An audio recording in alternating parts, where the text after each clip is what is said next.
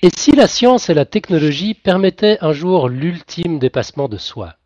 Si nous pouvions nous débarrasser de nos limitations physiques, ne plus ronfler, ne plus transpirer, décupler nos forces, ne plus souffrir, ou baigner dans une réalité augmentée, pouvoir programmer sa cuisinière juste par la pensée, ne plus vieillir, ne plus mourir, y aura-t-il un moment dans l'histoire des avancées technologiques où il sera possible de télécharger sa conscience et ses souvenirs sur un disque dur et de rester éveillé dans une éternité virtuelle quelque part dans un nuage de serveurs? Ce moment-là, euh, ce, moment-là constituera-t-il vraiment un progrès pour l'humanité? Dépasser la biologie pour devenir son propre avatar est-il une perspective réjouissante? Si oui, pour qui? Pourquoi? Bah, cela doit faire plus d'une année qu'un dossier nous a été demandé sur le fascinant et très intimidant sujet du transhumanisme, et il nous aura fallu un crossover avec l'excellent podcast Vie artificielle pour que cela devienne enfin une réalité. Nous sommes le mercredi 15 février 2012, vous êtes sur Podcast Science épisode 73 ou 73, et sur A-Life Vie artificielle épisode 9, et il est l'heure du transhumanisme.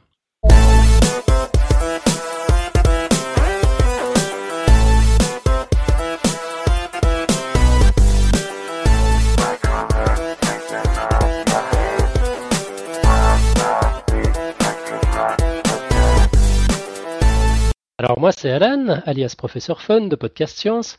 À mes côtés, euh, quelques, quelques comparses, mais pas tous. Euh, Marco n'est pas avec nous, il est, il est en vacances. Quelqu'un tape sur son clavier là, il devrait, il devrait couper son micro. Euh, Franck n'est pas avec nous, il n'est pas puni pour avoir eu une connexion épouvantable lors du dernier épisode. cette fois, c'est encore plus, plus prosaïque. Il a oublié son micro-casque, donc pas de Franck avec nous. Par contre, on a Hélène, heureusement. Bonsoir. voilà, l'honneur est sauf.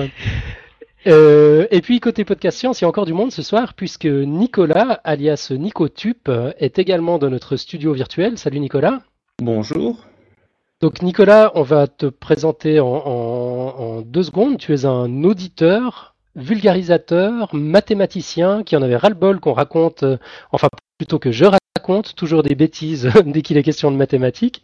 Alors en bon euh, poditeur, tu as proposé tes services pour préparer un premier, un premier sujet pour le podcast et plus s'y a fini. Donc ce sera la semaine prochaine et tu vas nous parler de la notion d'infini en mathématiques. Et tu es là ce soir pour nous pitcher ton dossier en une minute. Ce sera en seconde partie d'émission. Évidemment, tu interviens quand bon te semble pendant l'émission.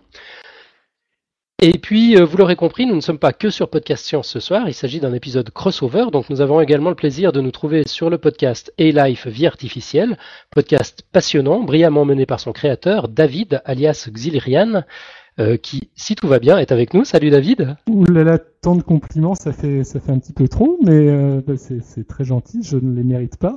Ah si, si, tu les mérites, j'ai aucun souci. Je suis très heureux de, de pouvoir faire bah, ce crossover avec avec Podcast Science, et puis ça, nous donnera peut-être, si jamais on a le temps, normalement on devrait du coup pouvoir faire euh, un petit débat en fin d'émission rapide euh, sur les, sur les thématiques abordées. Bah, on, on, espère, ouais. Euh, on, va essayer. Euh, enfin, c'est le but, quoi. Si on, si on arrive effectivement à dialoguer un petit peu sur le sujet, parce que c'est un sujet quand même assez controversé, euh, qui pose pas mal de, de, de questions euh, d'éthique, enfin toutes sortes de choses. Ce serait vraiment bien si on, si on a l'occasion d'en parler. En tout cas, on est super content de faire cet épisode avec toi. Euh, enfin, je dis faire avec toi, c'est toi qui as tout fait en réalité. Donc, place à, à, celui qui sait de quoi il parle. il, est, il est temps qu'on écoute ce que tu as à nous dire. Euh, D'accord. Alors donc, euh, bon, déjà, je suis pas super super habitué au live. Euh, j'espère que tout va bien se passer quand même.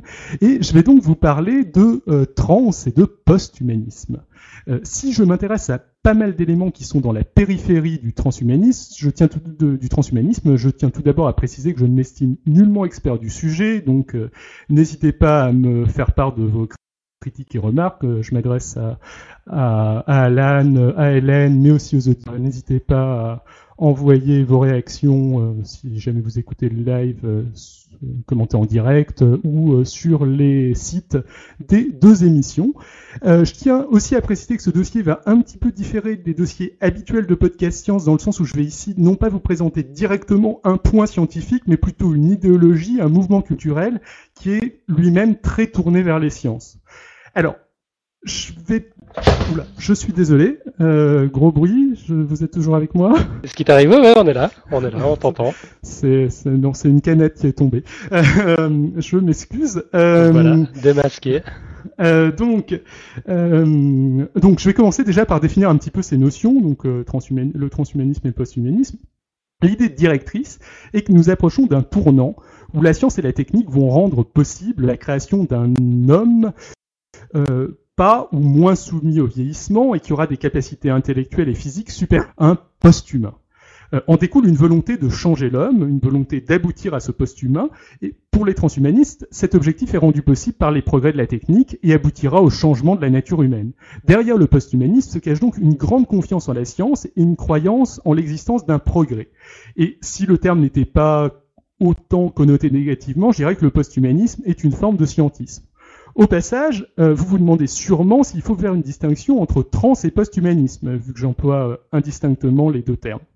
Il me semble que, le monde que dans le monde anglo-saxon, le terme transhumanisme est beaucoup plus utilisé, en tout cas pour désigner un mouvement. Euh, il me semble aussi qu'il n'y a pas de définition universellement admise faisant une distinction claire entre ces deux concepts. En tout cas, j'en ai pas trouvé, ou plus exactement, j'en ai trouvé, mais des contradictoires entre elles. Euh, mais le terme transhumanisme insiste naturellement plus sur le transhumain, qui par contre est défini, et donc qui est plus euh, la transition, c'est-à-dire l'amélioration de l'homme Tandis que le terme post-humanisme insiste davantage sur le post-humain, qui fait référence à euh, quelque chose, quelqu'un, une entité ayant évolué, ayant éventuellement quitté son statut d'humain, peut-être une sorte d'intelligence artificielle, un homme euh, modifié génétiquement, tellement modifié que son code génétique n'a plus rien d'humain. Enfin bon, quelque chose de, de, de, très différent. Par ailleurs, le post-humanisme est généralement plus large que, enfin brasse des concepts un petit peu plus larges que le transhumanisme, j'ai l'impression.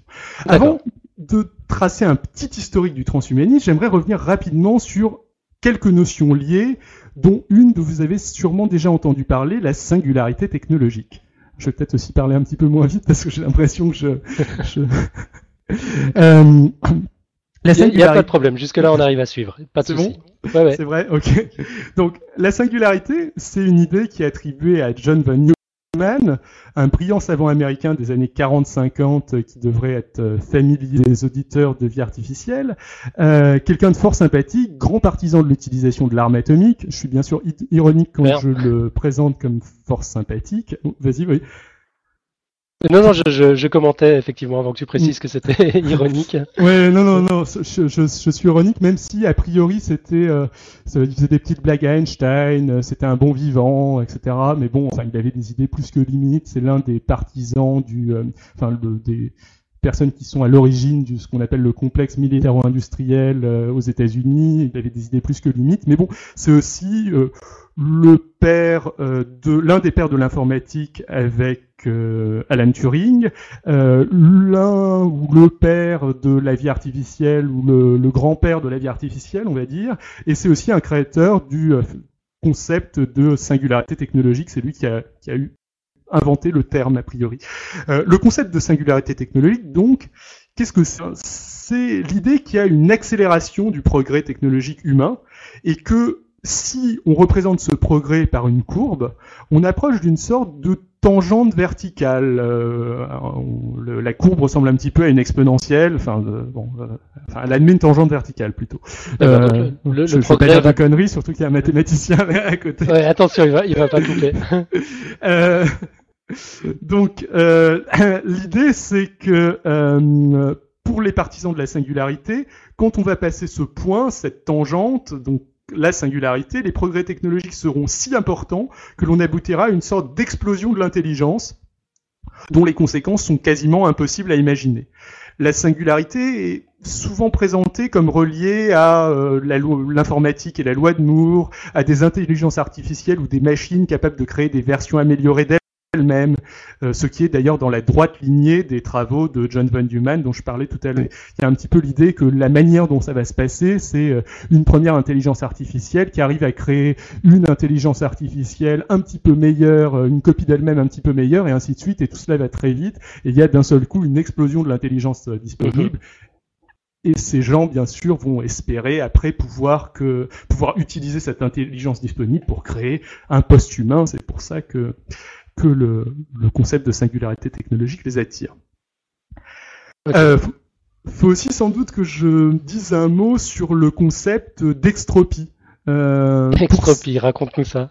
Ouais, euh, alors pour ça on va déjà avoir besoin de la notion d'entropie, donc euh, euh je crois que tu t'étais proposé de, de... Ouais, l'entropie, moi j'adore ça.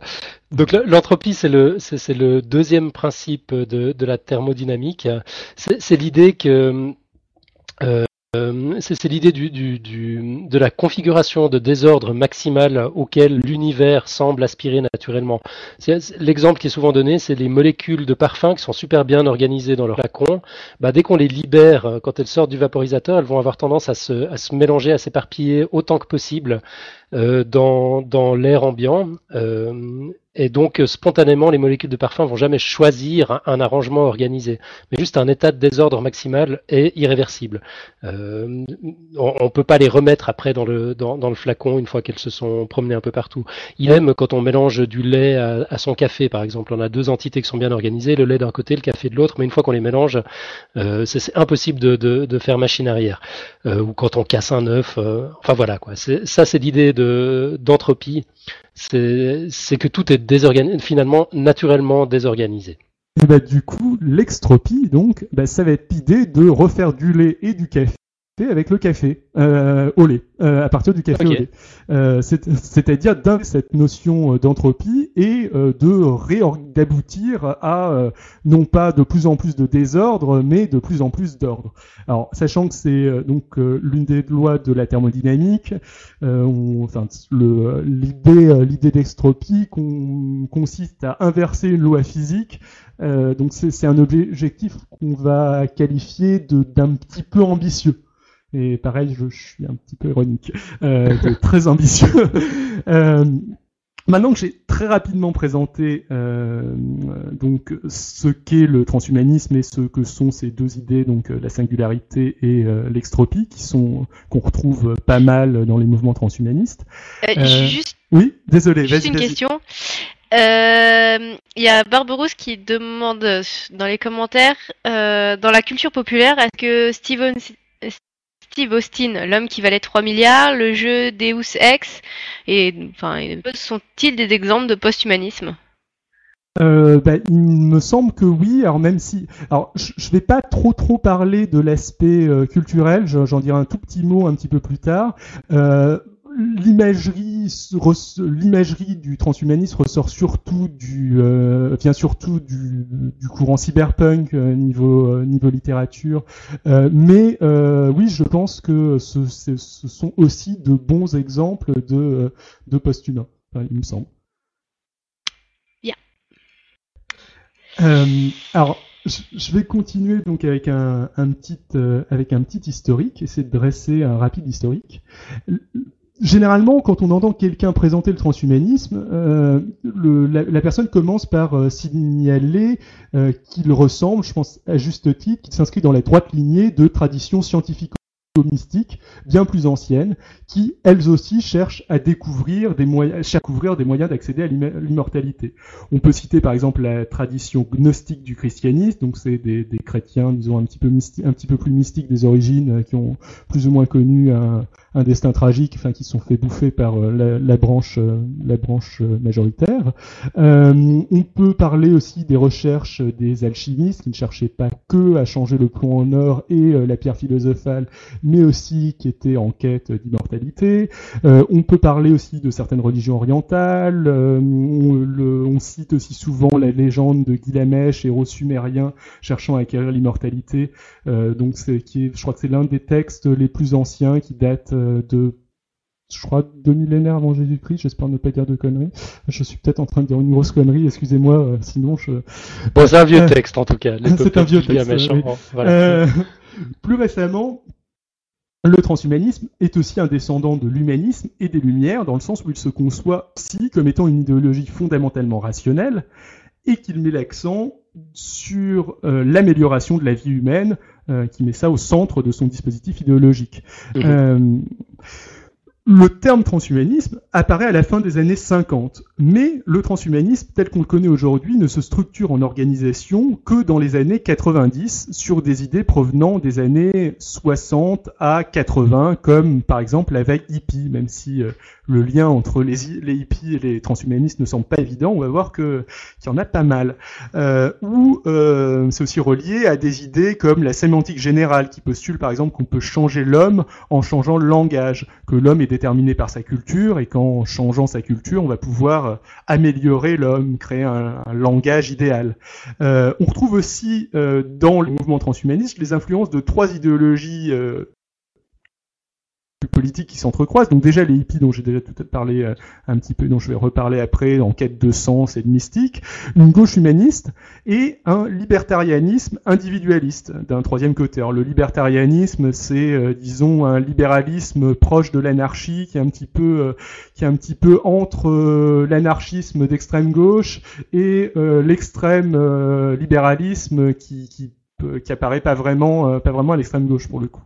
Euh, c'est un petit peu un mélange de ces, de ces deux idées, euh, qui est euh, un mouvement euh, très, très puissant, j'exagère un petit peu, mais qui est très présent dans le paysage politique américain, beaucoup moins en Europe, mais donc qui se retrouve dans les idéaux transhumanistes. je vais revenir un petit peu sur le mouvement hippie et je vais vous dire quelques mots sur Timothy Leary avant de continuer, qui représente assez bien l'excroissance technophile du mouvement hippie. Il est connu pour avoir été l'un des prophètes du LSD je pense que si jamais vous le connaissez, c'est surtout pour ça. C'est aussi un scientifique, euh, ça, ça, a été aussi reconnu pendant une partie de sa vie. Il développa vers la fin de sa vie un projet prenant l'augmentation de l'espérance de vie ainsi que l'extension de l'intelligence humaine, le tout associé à de la conquête spatiale, trois thématiques euh, qu'il est à mon sens cohérent d'associer et qu'on retrouve euh, fortement dans le mouvement dans le mouvement euh, transhumaniste. Euh, à noter aussi que ce, rêve de, de, conquête spatiale euh, dans le mouvement hippie, se, se à la périphérie du mouvement hippie, se manifestait aussi par une organisation, je crois, qui s'appelait L5, Lagrange 5, j'espère ne pas me tromper, euh, qui rêvait euh, d'installer une, une, station habitable, habitée, euh, enfin une espèce de ville spatiale au point de Lagrange, euh, et dont faisait aussi partie euh, Christopher Langton, donc un des fondateurs aussi du domaine de la vie artificielle. Donc ce, ce monde est petit et on retrouve, on retrouve plein d'acteurs dans des dans des C'est toujours les mêmes qui finissent par se rentrer dedans, c'est ça mhm. qui ont, Ouais, alors que ça a pourtant l'air assez, assez différent. Euh... Je continue en, en, disant aussi que les idées transhumanistes, vous allez le voir, sont souvent un petit peu à la frontière de la science. Leurs idées ne sont pas franchement dans les pseudosciences, on n'est pas, on n'est pas dans l'Isenko, on n'est pas en train de dire euh, qu'il n'y a pas de darwinisme, euh, qu'il n'y a pas de sélection naturelle, alors que obviously euh, euh il y en a. Euh, mais on est souvent dans des idées assez marginales, des scientifiques relativement, qui peuvent être euh, relativement isolés ou euh, des mouvements culturels qui s'inspirent de la science mais qui sont pas vraiment dans la science, enfin genre euh, genre le, la littérature cyberpunk qui est qui, qui s'intéresse aux objets scientifiques mais c'est pas de la science, c'est juste de la c'est juste de la littérature. Voilà, donc c'est euh, vraiment des trucs qui sont en, périphérie. On, on retrouvera un petit peu la mémétique un petit peu. Euh, il faut aussi préciser donc en parlant littérature donc que l'imagerie transhumaniste provient en grande partie de la SF, du mouvement cyberpunk. Je vais pas développer cet aspect-là dans le dossier, mais euh, on peut tout de même rapidement citer donc euh, Neuromancien euh, de William Gibson comme œuvre ayant inspiré fortement le mouvement transhumaniste. on peut aussi, à l'inverse, mettre Serial Experiment Lane, un animé japonais, en, œuvre qui a, pour le coup, été fortement inspiré par le mouvement, le mouvement transhumaniste. Donc voilà un petit peu pour les, euh, inspirations littéraires et culturelles. Euh, maintenant, je vais progresser dans le temps et aller dans les années 90 pour vous parler des organisations qu'on peut qualifier de transhumanistes. Ok. La première organisation transhumaniste à apparaître, c'est l'Extropy Institute, euh, qui est fondée en en 1992 et qui a disparu depuis. Euh, on retrouve ici, au moins dans le NESI, donc extropie, donc euh, ce qu'on a défini tout à l'heure, euh, dans le nom choisi de l'association, un, objectif particulièrement ambitieux, voire irréaliste. Par ailleurs, politiquement, l'Extropie Institute était, semble-t-il, particulièrement libertarien et sans doute plutôt pas mal à droite, euh, peut-être euh, pas si éloigné que ça des milieux républicains aux, États-Unis. Euh, l'organisation a disparu en 2007, même si sa mailing list reste plutôt active. Voilà, là je ne fais que retranscrire ce que euh, ce qu'explique Rémi Sussan, j'avoue Rémi Sussan, j'avoue que je me suis pas euh, renseigné personnellement sur euh, sur l'Extropie Institute. De l'autre côté, avec des ambitions affichées beaucoup plus raisonnables, apparaît en 1998 l'association mondiale de transhumanisme, World Transhumanism Association, qui s'est depuis renommée en Humanity Plus. Et qui définit ainsi le transhumanisme et donc ses objectifs. Elle donne deux définitions, donc je vais vous les donner toutes les deux. Première définition du transhumanisme, le transhumanisme c'est un mouvement culturel et intellectuel qui affirme qu'il est possible et désirable d'améliorer fondamentalement la condition humaine par l'usage de la raison, en particulier en développant et diffusant largement les techniques visant à éliminer le vieillissement et à améliorer de manière significative les capacités intellectuelles, physiques et psychologiques de l'être humain. Deuxième définition, qui vient toujours de cette même organisation, euh, le posthumanisme, c'est l'étude des répercussions, des promesses et des dangers potentiels de techniques qui nous permettront de surpasser des contraintes inhérentes à la nature humaine, ainsi que l'étude des problèmes éthiques que soulève l'élaboration et l'usage de telles techniques. Donc on voit ici qu'on est, que l'association se place non seulement en promoteur de la technique, mais aussi et peut-être surtout comme un lieu de réflexion aux conséquences éthiques de l'arrivée d'un post-humain. Ouais. Euh, et je trouve que c'est particulièrement intéressant et que c'est pas forcément l'image qu'on a en tête euh, du, euh, du, du euh, mouvement transhumaniste. Dans la même lignée, c'est vrai que ça... oui. ça, ça, dénote d'une certaine, d'une certaine maturité de la réflexion déjà. Tout à fait, oui. Ouais. En, tout cas, moi, j'ai tendance à associer euh, l'idée de transhumanisme à des, à des geeks un peu euh, cyberpunk euh, surexcités qui, qui, qui, n'en peuvent plus à l'idée qu'un jour ils vont se faire télécharger sur, sur un serveur. là, on a quelque chose qui, enfin, dans, le mouvement, quoi, on, a déjà une, une, réflexion, on a déjà des, questionnements éthiques, on, on, a une espèce de, de, de, de méta-positionnement par rapport au phénomène. À fait, un positionnement plus mûr euh, quelque part et euh, justement qui euh, qui se veut de penser un petit peu la chose la chose sur le long terme, ce qui semble, enfin ce qui est ce qu'on recherche en fait dans une idéologie. On n'a pas, enfin on, on recherche pas juste juste de l'individualisme quand on veut. Ouais, tout à fait. Une idéologie, je pense. Euh, mais c'est vrai que c'est pas forcément évident dans ce, dans ce mouvement, dans le sens où tous les mouvements, on va le voir euh, juste après, sont pas forcément sur la même longueur d'onde. Euh, dans un petit peu la même lignée, me semble-t-il, il y a aussi l'association française de, de, transhumanisme qui s'appelle Technoprog. Vous pouvez aller regarder sur leur site internet. mais je vais enchaîner là-dessus. Donc un petit peu à l'opposé, je dis ça parce que le monsieur me semble pas forcément outre mesure sympathique, il y a la Singularity University du très connu Ray Kurzweil. Ah, on, y arrive. Ouais. Ray Kurzweil, c'est un petit peu, enfin c'est euh, la figure la plus connue du, euh, du mouvement transhumanisme. C'est un personnage assez médiatique, euh, et donc sa Singularity University est en grande partie financée par la NASA et par Google et son directeur Larry Page, qui est aussi très intéressé par le transhumanisme. L'association organise entre autres une université d'été où les places sont extrêmement prisées. Alors je crois que c'est 40 places, 1200 demandes me semble-t-il. C'est pour une séance qui dure 9 euh, semaines et qui coûte, je crois, 40 000 dollars. Alors je, je, vous donne des ordres des ordres d'idées à chaque fois. Hein. il, y a, y a, 10% de marge d'erreur, mais, euh, mais c'est euh, à peu près ça. Euh, donc c'est quand même assez cher, très demandé. Le projet semble intéressant, mais vu d'assez loin, j'ai l'impression qu'il est très beaucoup trop même orienté business et networking. Euh, ça semble davantage être l'endroit où trouver comment commercialiser une invention révolutionnaire, euh, ou euh, trouver euh, comment euh, débusquer une telle invention, ou de plutôt débusquer une telle invention. Ça, ça, semble plus ça que qu'un rassemblement de chercheurs. le deuxième point négatif pour moi tient en la personnalité même de Ray Kurzweil. Donc Ray n'est pas un chercheur mais un ingénieur, donc euh, tout comme moi, c'est. Euh, mais euh, c'est surtout un commercial qui se comporte surtout comme un commercial et comme un, entre, comme un entrepreneur. Alors pareil, c'est pas forcément une critique, mais c'est quelqu'un qui a créé une multitude de, une multitude d'entreprises. Donc il en a créé une qui, si je me trompe pas, enfin, il a inventé un certain nombre de choses pas des choses qui semblent extrêmement révolutionnaires. Il y a un, truc qui est de l'ordre de l'instrument de musique. Euh, il y a quelque chose d'autre qui est de l'ordre de la machine euh, pour aider les malvoyants. Enfin, c'est généralement des inventions, euh, des inventions sympathiques qui ont sûrement été appréciées, des, des succès commerciaux. Mais c'est pas non plus, on n'a pas non plus l'impression d'être face à un génie absolument révolutionnaire euh, quand on voit son, son, curriculum, plus face à un entrepreneur particulièrement doué qui est, euh, qui est assez imaginatif. Euh, je continue, je retrouve un petit peu où est-ce que j'en suis. Euh, désolé. Euh, on a fréquemment aussi l'impression donc qu'il essaie de vendre quelque chose, et c'est souvent réellement le cas. L'homme nous vend une singularité qu'on va voir dans quelques années. Il se vend lui-même comme un génie.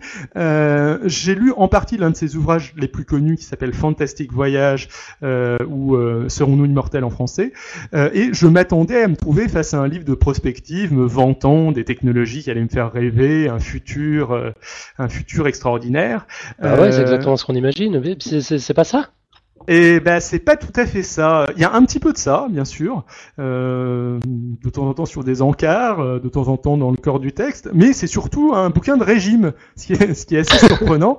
Euh, donc c'est un régime qui nous propose de euh, euh, d'augmenter notre espérance de vie et donc de vivre suffisamment longtemps pour vivre la singularité technologique. Ah, ouais, pour y arriver.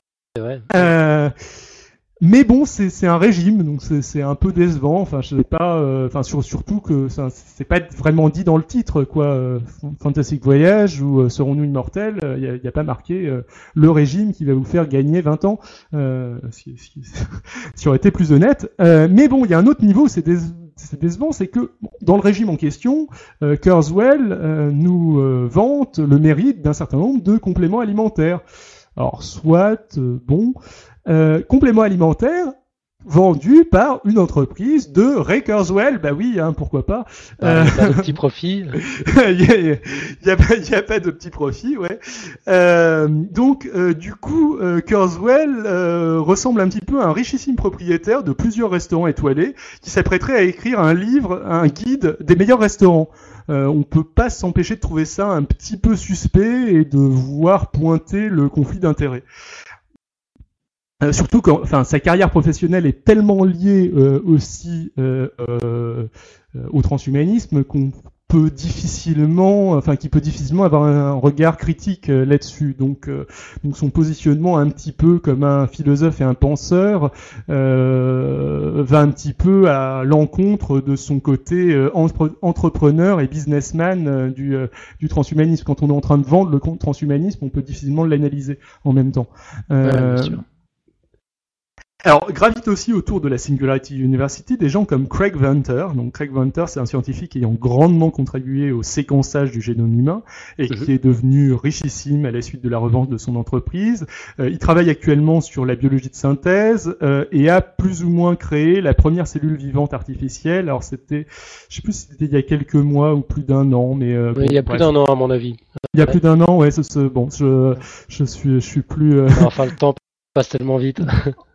Ouais, euh, je non, ça, ça, ouais, euh, tu as raison. Euh, J'ai une citation de lui qui m'avait été retransmise lors de l'ICAL 2011. Donc l'ICAL, c'est une conférence européenne biannuelle sur la vie artificielle. Euh, le problème, c'est que j'ai essayé de retrouver cette citation sur Internet, je l'ai pas retrouvée, donc euh, j'espère qu'elle est véridique. Mais je pense que dans tous les cas, elle résume assez bien le personnage. Enfin, si jamais la citation a été inventée, le fait qu'on lui ait inventé cette citation est aussi un petit peu caractéristique. Donc je vous la fais en anglais. C'est une journaliste qui lui pose une question, puis euh, je vous traduis en français. Donc en anglais, donc, la journaliste, Mr. Ventus, don't you think you are playing God, modifying life like this? Uh, who said we are playing? je la refais en, je la refais en français. Euh, Monsieur Venters, vous pensez pas que vous êtes en train de, de, jouer à Dieu en modifiant la vie comme ça? Mais qui a dit qu'on était en train de jouer? Donc c'est c'est un petit peu euh, c'est un peu mégalo, Euh, euh, mais bon, Venters reste quelqu'un de, euh, c'est un businessman, mais c'est quand même quelqu'un de très intéressant qui a grandement contribué au développement de son domaine. Euh, et j'ai rien contre lui. De même, j'ai rien contre Google. Au contraire, j'ai plutôt de la sympathie pour eux. Mais l'association Google Venter Kurzweil euh, plus euh, la NASA, je ne sais pas si je vous l'ai dit, mais ils font partie des, euh, des, euh, des, gens qui financent le, la Singularity University, euh, donne un sentiment un peu mitigé à l'ensemble. On s'en pointe quelque chose d'assez médiatique, mégalo, très business, mm-hmm. voilà, assez commercial aussi. Il existe au moins une autre, une autre association transhumaniste euh, dans laquelle est aussi impliqué Kurzweil, c'est le Singularity Institute. Euh, il me semble euh, que c'est un petit peu dans la même lignée que la Singularity University, d'après ce que j'ai lu. Pareil, j'ai pas de détails euh, très très intéressants, très croustillants à vous donner, à vous donner dessus. Euh, je pense que j'en ai fait le, j'ai terminé mon petit tour des institutions euh, et euh, des, euh, de l'historique du transhumanisme. D'accord. Et je vais essayer de passer du coup aux avancées techniques qui caractériseraient le post-humain que sont en train de, d'inventer, de proposer les transhumanistes. Ok, ouais, histoire qu'on puisse se représenter un peu, un, ouais. un peu la chose. D'accord? Alors, et puis, euh, histoire aussi de rentrer un petit peu plus, euh, de s'approcher un petit peu plus euh, des sciences, pour le coup. Généralement, oh, une petite seconde. Généralement, l'élément avancé est l'espoir dans les technologies convergentes, c'est-à-dire le développement conjoint des nanotechnologies, des biotechnologies et de l'informatique pour changer le monde. Les meilleurs exemples et les exemples les plus concrets se retrouvent, à mon sens, actuellement dans le traitement du handicap. Je pense par exemple à Oscar Pictorius, donc c'est cet athlète handicapé ses deux jambes et qui court à peu près aussi vite que les athlètes valides, euh, enfin mm -hmm. que les euh, que les, les champions d'ailleurs. Enfin, il, il, est pas très loin des recordmen, euh, des recordmen du monde, etc. Même s'il les dépasse pas. Difficile de dire dans son cas si ces jambes artificielles lui apportent un avantage ou le handicap dans sa course. Euh, Anyway, enfin dans, tous les cas, faut pas euh, sous-estimer la performance physique. N'importe quel euh, n'importe quel amputé des deux jambes euh, n'arrivera pas à avoir les performances de, Pictor, de Pictorius. Mais c'est sûr que ces prothèses vont, enfin le, le, les prothèses de ce genre vont tôt ou tard s'améliorer et tôt ou tard permettre à des donner un avantage à des personnes invalides euh, par rapport à des personnes valides. Donc on peut considérer que c'est un petit peu ça le, le post-humain, c'est des, des, humains augmentés. Mais d'un autre côté, les sportifs eux-mêmes, euh, quand ils se dopent par exemple, ou euh, je crois que les, il y avait eu une polémique récemment, alors je, récemment c'est peut-être il y a peut-être il y a deux trois ans sur des nageuses qui utilisaient des combinaisons qui les, les faisaient qui boostaient leur rapidité en réduisant la résistance à l'eau et qui faisait qu'elles qu gagnaient toutes les compétitions, euh, combinaisons qui ont fini par être, être interdites, ou même on peut penser euh, à des cyclistes euh, euh, dont euh, le, le, les vélos vont être particulièrement légers, etc. Tout ça, ça consiste aussi quelque part à augmenter, euh, l'homme. voilà. Je reviens un petit peu sur le handicap. Ouais, je, crois qu'on a. Euh, Nico a une question. Oui. Ouais, j'ai une question parce que les exemples que tu donnes là justement euh, sont extrêmement intéressants parce que les deux sont très différents. Il y en a un où on va mettre une prothèse, donc on va remplacer un membre bon qui dans le cas du handicap était peut-être pas là, mm -hmm. alors que dans le cas de la combinaison c'est une sorte d'exosquelette, c'est quelque chose qu'on rajoute par dessus. Et euh, les deux sont considérés comme du transhumanisme parce que du coup euh, on fait pas de modification biologique, on modifie rien du tout en fait dans dans le deuxième cas. On met pas de, on met juste une combinaison. Je sais pas si tu vois ce que je veux dire. Tout à fait. Alors je vois, je vois exactement ce que tu veux dire. Euh, je, reparlerai un petit peu euh, tout à l'heure. Euh, les deux entrent dans le cadre du, enfin pour moi, entrent dans le cadre du, transhumanisme. Enfin, quand on fait entrer des choses comme la modification du langage dans le, le, transhumanisme, en tout cas dans ses origines, je pense que Une combinaison euh, peut aussi euh, peut aussi entrer dedans. Et la limite entre euh, l'extension humaine et l'implant peut être relativement flou. On peut penser, je sais pas, à des appareils dentaires qui vont s'enlever, etc. Alors d'ailleurs, les prothèses aussi, les, les, prothèses de jambes aussi s'enlèvent. c'est pas des c'est pas des prothèses qu'il a en permanence, c'est des prothèses euh, qui changent et qui sont spécialisés pour euh, pour la course. C'est pas des jambes qui lui permettent de marcher dans la vie de dans la vie de tous les jours. mais je suis d'accord. Euh, enfin, il y, a vraiment. Enfin, c'est vrai que c'est pas tout à fait le c'est pas tout à fait les mêmes objets. les drogues sont aussi un bon exemple parce que c'est quelque chose qui est. Enfin, les drogues. Je parle je parlais du dopage là. Enfin, même si les drogues pourraient aussi rentrer dans dans l'exemple en question. C'est quelque chose qui modifie vraiment l'humain, mais en même temps qui est qui est très c'est un objet technologique, mais qui est très externe, qu'on a l'impression de consommer euh, et euh, qui, n'a un effet que temporaire. Euh, mais pourtant, c'est quelque chose là qu'on retrouve aussi assez présent dans l'imagerie transhumaniste. Les smart drugs, ce genre de choses sont quelque chose qui va attirer ce, ce, genre de personnes. alors je, je, continue sur le handicap en parlant très rapidement du, euh, de l'Artificial Retina Project, qui permet de revue à certains aveugles. Euh, c'est une espèce d'œil artificiel qui cumule un implant au niveau des connexions nerveuses et une caméra branchée sur des lunettes de soleil, enfin pas des vraies lunettes de soleil, des genres de lunettes de soleil, enfin des lunettes noires avec une caméra branchée dessus, et qui offre déjà une vision en noir et blanc avec une définition, je crois que c'est environ 200 pixels sur 200 euh, sur les derniers modèles. Donc c'est quelque chose qui est très expérimental. Je crois qu'il y a une quarantaine de personnes en test. Mais ça permet de rendre par partiellement la vue à certains aveugles. Et pareil, nul doute aussi que le développement de ce genre de dispositif pourra à terme permettre à des aveugles de voir à des distances supérieures, de voir mieux que euh, des euh, que des, des gens, euh, des, des, voyants. Enfin, D'ailleurs, les aveugles ne sont plus aveugles dans ce cas-là, mais bref. donc voilà, pareil, c'est un exemple d'une augmentation qui part du traitement du handicap. J'aborde maintenant des, des, vais maintenant aborder des projets plus euh, ambitieux, plus dans l'image, enfin pas vraiment plus ambitieux, plus, euh, plus mégalo on va dire, euh, un petit peu plus mégalo et un petit peu plus, ouais voilà, plus spectaculaire, un petit peu plus dans, dans l'imagerie classique du, du transhumanisme.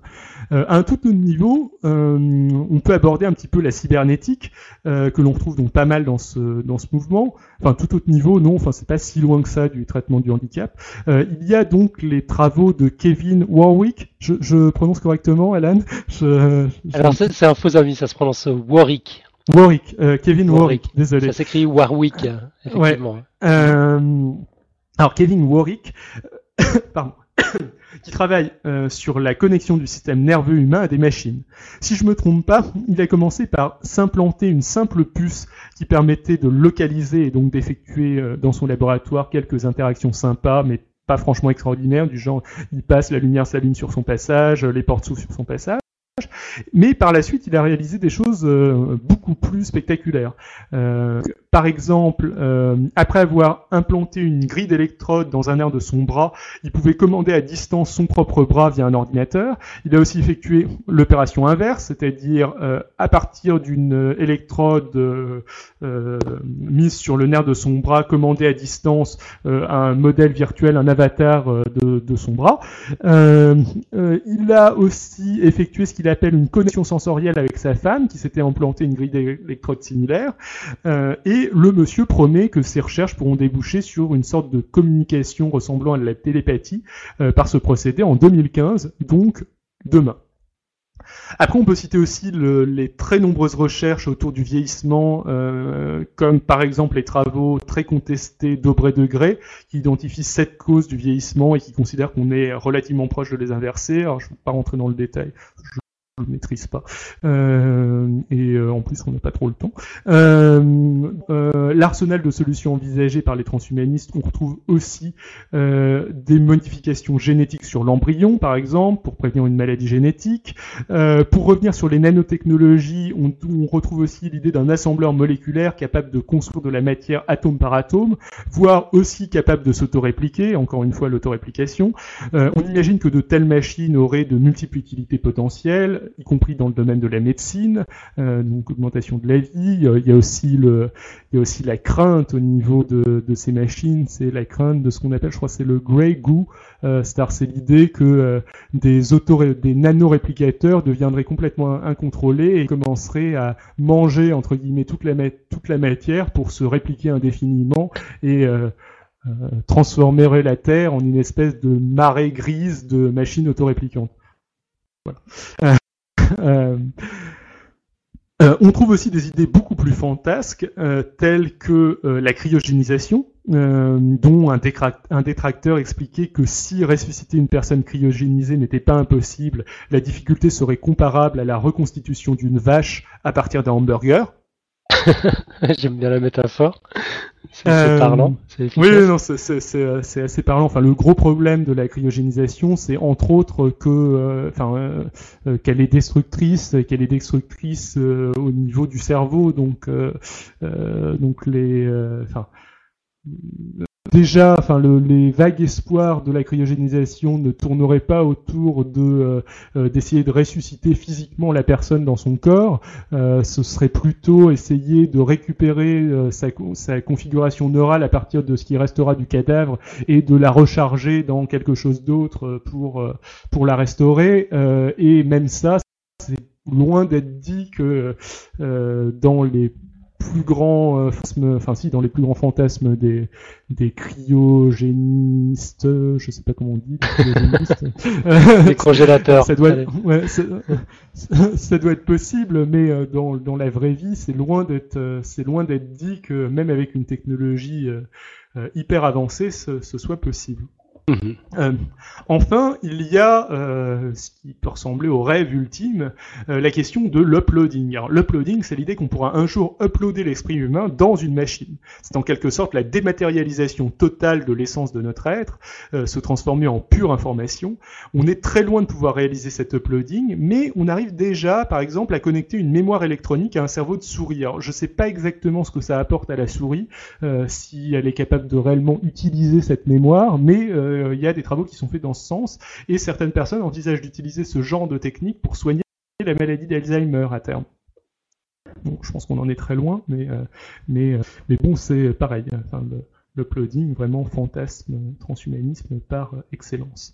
Euh, pour terminer mhm. un petit peu sur ces réalisations techniques et pour revenir euh, sur Terre, euh, on notera aussi que les projets mis en valeur sur les sites de Humanity Plus ou de la Singularity University tournent autour de l'empowerment. Alors l'empowerment, c'est la notion de donner à tout un chacun les moyens de euh, se sortir euh, de, enfin de, de s'améliorer, de euh, se sortir d'une situation négative. C'est un petit peu l'idée que au niveau du développement des pays, des pays en voie de développement, justement, il faut plutôt donner à leur population les moyens de de s'en sortir par eux-mêmes, de, de prendre des initiatives eux-mêmes, que euh, les assister directement, ce qui est moins, ce qui est moins utile.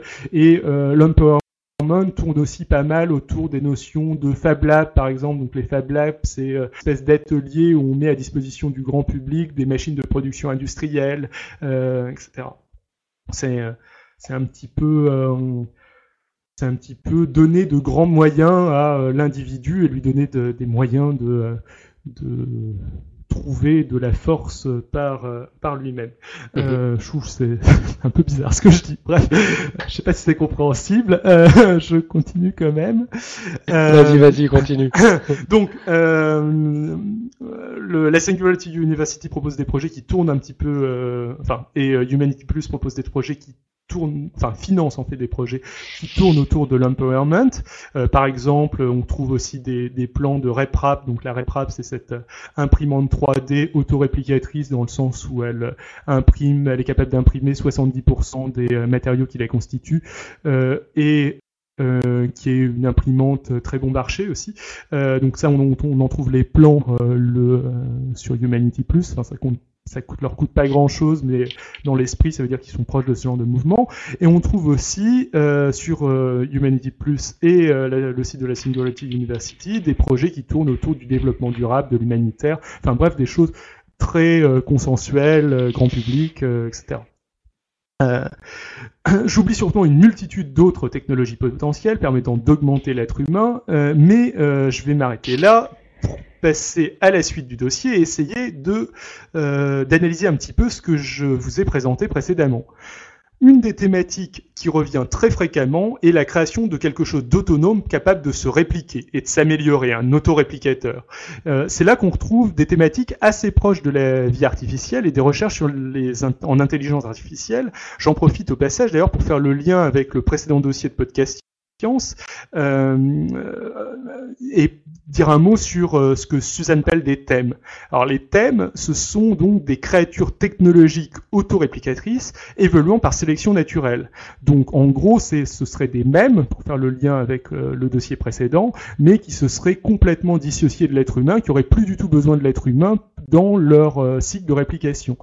en fait, pratiquement parlant, les nanorobots autoréplicateurs des des, transhumanistes, ça pourrait être euh, des thèmes. Euh, les intelligences artificielles autoréplicatrices euh, qui aboutiraient à la singularité, pareil. le, rêve de John von Neumann, pareil. donc même si le terme thème est extrêmement peu visité, enfin je pense que à part Suzanne Blackmore et moi là maintenant, il y, a à peu près personne qui l'utilise. je trouve que c'est c'est un terme qui coupe euh, un certain nombre d'idées qui sont justement très populaires dans les euh, dans les humanistes. Euh, pour rester un petit peu d'ailleurs dans le domaine de la sélection naturelle et des mêmes du dossier précédent, les mêmes font aussi partie des thématiques que l'on retrouve mentionnées dans le transhumanisme. Il y a derrière l'idée de, de, que comprendre le fonctionnement des mêmes pourrait expliquer nos pensées et donc nous permettre de nous améliorer. C'est, pas très très loin de la, sémantique générale dont je vous parlais euh, tout à l'heure. Euh, bien évidemment, on retrouve une multitude d'autres thématiques dont j'ai déjà parlé, telles que la convergence homme-machine, l'immortalité, etc. On peut aussi se demander, c'est un petit peu ce qu'on était en train de dire tout à l'heure, si on n'est pas déjà des hommes augmentés l'homme est caractérisé par l'utilisation de l'outil. En quoi est-ce qu'un aveugle avec des yeux bioniques serait plus transhumain qu'un homme normal avec une paire de jumelles?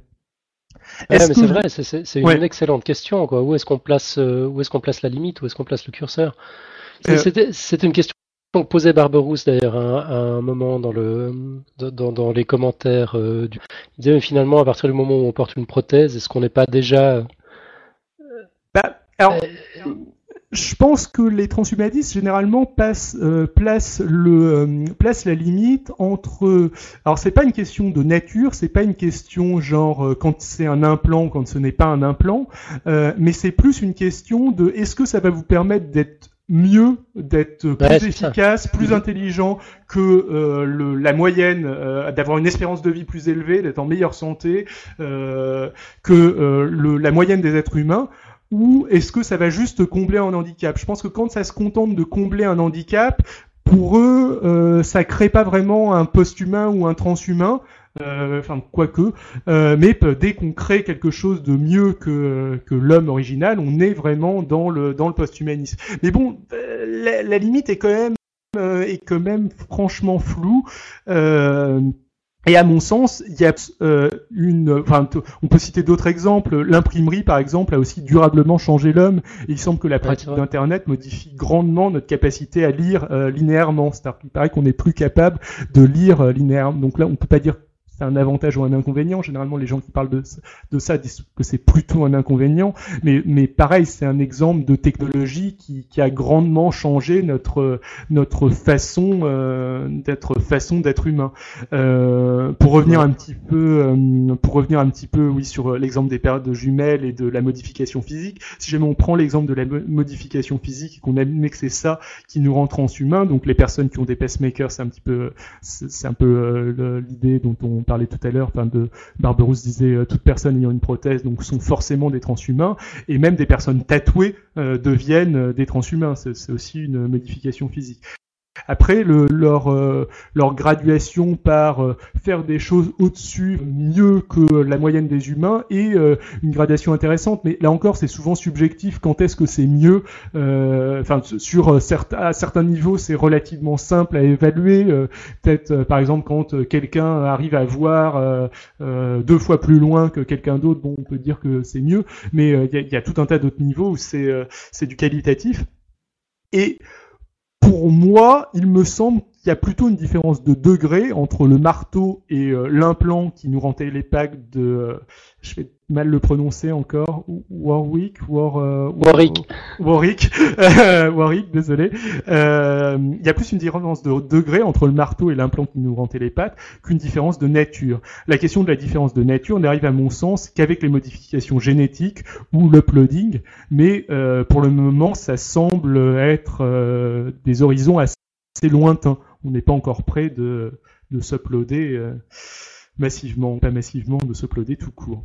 Après, le fait qu'on ait affaire à une différence de degré et que l'on soit dans un processus largement entamé n'empêche pas de réfléchir aux conséquences de ces changements. À mon sens, le transhumanisme, c'est essentiellement de la prospective technologique et des réflexions sur les conséquences de ces technologies futures. Le tout accompagné d'un regard relativement, enfin globalement optimiste, voire très optimiste euh, sur ces technologies. C'est aussi un mouvement très tourné vers la liberté individuelle. Il n'est pas question d'imposer, mais de proposer ce changement. Initialement, c'est quelque chose qui tient quasiment d'une quête personnelle. Euh, on retrouve un petit peu l'influence hippie euh, et euh, l'influence libertarienne. et on retrouve un petit peu ça aussi dans le côté livre de régime, manuel de développement personnel du, livre de Ray Kurzweil. Tu, tu, disais quelque chose, non? Je... Euh, non, non, j'acquiesçais je, simplement. Ah, désolé, j'entends mal parfois. Je, suis désolé. Euh, euh, euh, donc on retrouve un petit peu ça ouais, dans, le, dans le livre de Kurzweil euh, ou dans le côté auto-expérimentation de Warwick, euh, c'est, de euh, Warwick, Warwick c'est, c'est comme ça qu'on dit. Warwick.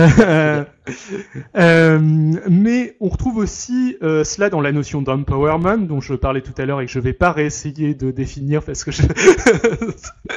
ouais, d'autant plus que l'heure tourne. Il faut, faut, faut je suis désolé. Ah oui, zut. ok, je vais, j'accélère un petit peu. Euh, euh, donc, euh, c'est aussi cet aspect très libertarien qui éloigne, euh, à mon sens, le projet transhumaniste des dystopies, des, utopies négatives totalitaires, que sont 1984 d'Orwell et le meilleur des mondes d'Aldous Huxley. À titre purement informatif, d'ailleurs, Huxley était un proche de Leary, de Timothy Leary, le prophète du LSD, et c'était aussi le frère du créateur du mot transhumanisme. Il a un peu plus tard écrit un roman Lille que j'ai pas lu pour présenter une utopie technologique positive, ce qui prouve qu'il avait euh, des sentiments un petit peu mitigés euh, là-dessus. Donc le euh, libertarianisme, l'individualisme du transhumanisme l'éloigne un petit peu des, des totalitarismes que sont le 1984 et dans une moindre mesure le meilleur des mondes. il me semble aussi que la structuration du mouvement en organisation à partir de la fin des années 90 marque une étape importante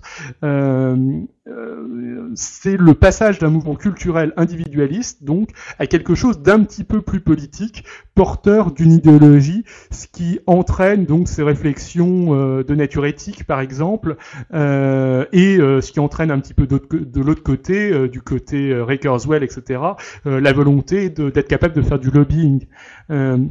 Il me semble aussi que le petit succès politique du transhumanisme euh, s'explique, euh, enfin répond à un relatif vide idéologique actuel. La lutte entre les pays communistes et le monde libéral-capitaliste semble actuellement dépassé, et euh, ce qu'il reste de ces deux idéologies ne fait plus rêver, l'extrémisme religieux en force, sans doute pour cette même raison, mais l'influence des religions sur la société décroît, euh, au moins en Occident, et euh, chez les personnes ayant effectué des études longues, et de mon point de vue, c'est une bonne chose que cette influence décroisse. le posthumanisme fournit une idéologie pour laquelle on peut envisager militer.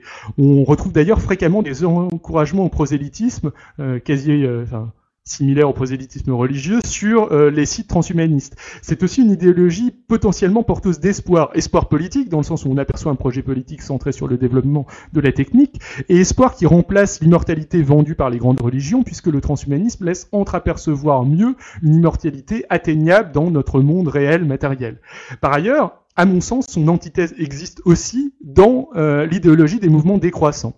Attention, je ne dis pas que le posthumanisme, c'est la croissance et la consommation, euh, mais penser que la croissance ne soit pas un indicateur de progrès viable n'est pas non plus une unité du mouvement décroissant.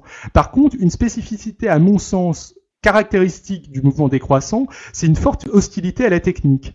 Euh, à noter encore que quand euh, je parle de décroissance, je ne parle pas de développement durable, d'écologie ou même de certaines formes de simplicité volontaire. Tout cela est tout autant compatible avec le post-humanisme qu'avec la décroissance ou presque.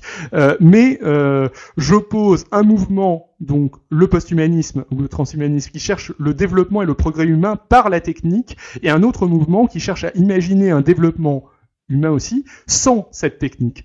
Euh, ce qui est assez ironique, c'est que ces deux mouvements ont tous deux une filiation idéologique, enfin pas forcément idéologique, mais en tout cas une filiation avec le mouvement hippie des années 70.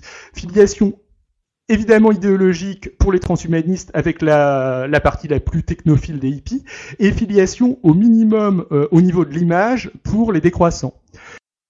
Vous l'aurez compris, présenté comme ça, je me place plutôt du côté des, des euh, que euh, du côté des décroissants. Néanmoins, ce rêve d'immortalité qui caractérise aussi le transhumanisme pose de sérieux problèmes, dont le plus évident est la surpopulation. On peut imaginer ce problème résolu par un uploading massif, mais c'est pas forcément ni possible ni satisfaisant. Un contre-argument que j'ai fréquemment vu avancer par les transhumanistes, mais qui me semble assez naïf, est la faible natalité ou euh, des pays où l'espérance de vie est haute. Euh, bon, ça, ça, semble naïf euh, et euh, pas suffisant. Enfin, de, de, toute façon, enfin, si on arrive vraiment à supprimer, enfin, avoir une, une espérance de vie euh, potentiellement, enfin, pas infinie, mais vraiment, vraiment très élevée, enfin, quelques naissances suffisent pour arriver tôt ou tard à la, à la surpopulation. À la rigueur, l'option conquête spatiale me semble être un contre-argument plus réaliste, mais là encore, euh, un tel projet pourrait difficilement se réaliser avant que le problème de la surpopulation se pose. Le transhumanisme propose aussi, j'ai l'impression, mais ce n'est pas vraiment propre au transhumanisme, une vision la science très utilitariste. La science n'est plus une pure recherche de la connaissance, mais un réaliser une innovation technique qui préexiste virtuellement dans l'imaginaire. Euh, de même, euh, la question de l'accès équitable de ces technologies euh, en devenir à l'ensemble de la population se pose. Il est heureux que les associations transhumanistes posent cette question. Il est davantage inquiétant qu'elles ne proposent pas de mécanisme permettant de s'assurer de cette équité à l'heure actuelle. À mon sens, le risque est beaucoup plus là que du côté des, des utopies négatives totalitaires. Pour terminer, pour conclure, je suis désolé d'avoir été aussi long. Euh, on oppose souvent au transhumanisme que la vie immortelle perdrait de son charme, sa beauté deviendrait ennuyeuse. Pourtant, perso, je peux difficilement imaginer quelque chose de plus charmant, de plus enthousiasmant que d'avoir le temps d'explorer tous les aspects de la culture, de voir progresser les connaissances humaines, de partir découvrir l'univers. Et si après avoir occupé quelques milliers d'années, euh, on s'ennuie, il sera toujours temps de mourir. Voilà, ce, ce sera. Ok. Euh, écoute, e, effectivement, ton, ton, dossier a duré un peu plus longtemps que, que prévu. Bon, merci. Hein, en passant, c'était vraiment passionnant. Euh, on a effectivement plus beaucoup de temps pour un débat. Je propose qu'on qu'on voilà qu'on inaugure la singularité de podcast science en faisant exceptionnellement gicler la quote, histoire qu'on puisse parler parler un tout petit peu plus longtemps. Il nous reste exactement deux minutes avant que Nico nous fasse son son pitch et qu'on qu'on conclue. Euh, Nico, je crois que tu avais, quelque chose à dire sur le, transhumanisme. Euh, oui, globalement, c'est que je trouvais que la définition, on en a parlé un peu dans les commentaires, euh, différait pas tellement de la définition d'un objet, si ce n'est sur ce rêve d'immortalité dont tu parlais. Alors, Franck me donnait des, des contre-exemples hein, avec le soldat amélioré qui est pas trop dans le rêve d'immortalité, mais je, voilà, je vois pas trop bien la différence entre le transhumanisme et la définition qu'on a d'un objet qui est aussi d'améliorer la condition d'humain. Euh, la différence entre le transhumanisme et... Euh, et la notion d'outil, hein, je voulais dire. D'outil. Euh, et la notion d'outil. ouais. Bah, bah, je pense que tu l'as dit, c'est très proche en fait. On sait pour pas moi, très bien proche, le, le, curseur. Mhm. Euh, pour, pour, moi, c'est assez proche, mais bon, un outil n'est pas une. Enfin, ce serait une idéologie de l'outil. Moi, je, je, dirais une idéologie de la technique, mais euh, c'est-à-dire qu'un outil, c'est un outil, tandis que le transhumanisme, c'est une idéologie. Oui, c'est l'idée autour. Ouais, oui. ouais. Euh, Ok. Bon, moi je vais vite lâcher quelques considérations aussi, mais malheureusement on n'aura pas de quoi de, de, quoi faire un débat, mais c'est pas grave. Ma foi, tu reviendras, on en reparlera une autre fois. Euh, moi, il y a un truc qui me dérange profondément avec cette notion, cette approche du transhumanisme, c'est que hum, j'ai l'impression que sous-jacent à tout ça, dans cette dans cette idéologie, il y a l'idée que que l'évolution doit doit se traduire par du progrès, que l'évolution doit être dirigée et qu'il s'agit plus d'être adapté à son environnement, mais qu'il s'agit d'un dépassement, d'une sophistication, d'une complexification. Et Bref, quand on commence à mélanger euh, évolution, progrès, élitisme, génisme, fatalement ça vient avec, ben moi ça me fait peur quoi. Et, et je vois, je vois les dérives potentielles qui, qui, qui, ouais, qui, qui risquent de, de, de, sauter aux yeux. Mais et justement, tu n'auras pas le temps, t'auras pas ouais, le temps de répondre désolé. parce que ouais, on, on, a juste le temps de faire euh, de faire le minute pitch euh, de, de Nico qui est qui est venu pour ça. Et puis ma foi, on en reparlera une autre fois. Nico, la parole est à toi. Alors, dans l'Antiquité, Zénon d'Élée affirma que ce genre de teasing ne pouvait pas finir. En effet, il expliquait que pour que ce genre de teasing finisse, il fallait passer par le milieu du teasing, c'est-à-dire 30 secondes, puis passer par la moitié qui reste, 45 secondes, puis la moitié qui reste, puis la moitié qui reste, et ceci une infinité de fois. Et il expliquait qu'on pouvait pas faire assez par une infinité de moments en un temps fini. Bah pourtant, la semaine prochaine, ce que je vais essayer de faire, c'est justement de vous parler de l'infini en un temps fini, une, heure de podcast, voire même parler de plusieurs infinis, et qui sait, peut-être même une infinité d'infinis. Et enfin, on restera, on répondra à une question, euh, j'oserais dire existentielle du podcast, à savoir, est-ce qu'on pourrait, avec une infime épisode de Podcast Science, parler de tous les sujets? Voilà. Du coup, je dois être bien en dessous. Magnifique. Excellent. Bah écoute, c'est très bien d'ailleurs que tu es fini en dessous. Comme ça, ça nous laisse 10 secondes pour, euh, pour nous dire au revoir. Euh, bon, on se retrouve la semaine prochaine justement pour parler d'infini. Et puis peut-être qu'on reviendra un petit peu sur ces questions de transhumanisme. Allez, merci à tout le monde. Ciao, bonne semaine.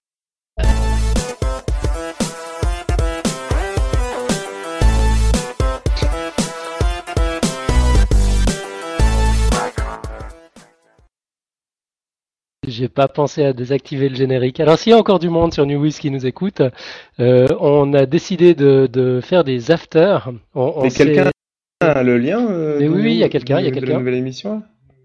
Alors vous êtes dedans. Hein allô, allô? Ah, oui, Ouais. euh, Bon, on fait dans le super Ah, bon, expérimental. il y, a au moins, euh, il y a au moins Franck qui est sur, le, sur les commentaires. Ok, magnifique. Alors on fait un, un after spécial Franck. Ouais, tout, tout à fait. Désolé de la coupure un peu, un peu abrupte. On n'a pas très bien géré le temps. Euh, et puis, ma euh, faute, mais à culpa. Je, je voilà. pensais durer juste une demi-heure en fait, et j'ai été largement au-dessus. ouais, bah t'as, t'as, t'as fait quoi? 58 bonnes minutes, effectivement. Ça nous, ça nous a pas laissé des masses de temps pour le reste. Mais euh, c'est, c'est pas grave. Ma foi, c'était, c'était passionnant. Euh, ah, Franck nous dit que tout le monde est là, il n'y a pas que lui. Bon, bah, magnifique. Par contre, je me suis un petit peu planté en créant l'émission. Euh, D'abord, j'ai laissé le générique euh, par défaut. Alors, euh, j'ai dû l'interrompre en cours de route. Et puis, j'ai laissé la durée par défaut aussi, qui est d'un quart d'heure. Alors, je vais essayer cette fois de la modifier avant qu'on se fasse éjecter. Ah, voilà, Hélène est avec nous. Puis qu'on on, on est tous là. Ok, bon. Parfait. Ben, si, si on arrive à se détendre un peu, prendre un petit peu plus de temps, euh, David, est-ce que tu avais un, un, un commentaire à faire par rapport à, enfin une réponse quoi, par rapport à mon, à mon commentaire? Alors déjà, ce que je voulais dire, c'est je, je suis tout à fait d'accord euh, sur le fait que c'est euh, une croyance qu'il y a un progrès euh, objectif qui existe et que c'est Mhm. pas du tout quelque chose d'évident. Euh, le fait que euh, le euh, qu'on soit dans une logique de dans une logique de progrès, enfin le pour un petit peu de la niveau étude en ce moment de, philo- de philosophie des sciences, le consensus irait même plutôt euh, vers euh, le relativisme et vers le fait que euh, il n'y a pas vraiment de il de progrès objectif. Donc c'est très valable. Et alors pour ce qui est de la peur totalitaire, je dirais que les les, les transhumanistes rêvent d'outils toutes les raisons de, euh, de faire rêver un, un régime totalitaire. Mais je pense qu'ils ne, qu'ils ne, ne rêvent pas ces outils du tout dans, une obje- dans un objectif euh, totalitaire, eux. D'accord. Ok. Je je pense que le, le, le fait qu'ils soient inspirés par le libertarianisme, euh, à la limite euh, parfois de l'anarchisme, euh, fait que euh, le, ils n'ont pas de volonté d'eugénisme, par exemple. Euh, euh, mais par contre, ils ont des volontés que, qui peuvent sembler aussi limites euh, qu'on puisse entre guillemets quasiment créer ses enfants à la carte. Ok. Bon, moi, je, m'interroge aussi sur la sur la notion de, totalitarisme, de, contre-utopie dans, dans ce contexte. C'est vrai que quand on parle des dystopies totalitaires, on pense à Huxley, à Orwell, euh, mais c'est vrai que leurs euh, leurs histoires ont été conçues dans un contexte culturel et politique précis quand même. C'était l'époque de, de- des montées des fascismes en Europe. Euh, on, avait justement ces craintes de, la toute-puissance d'État totalitaire.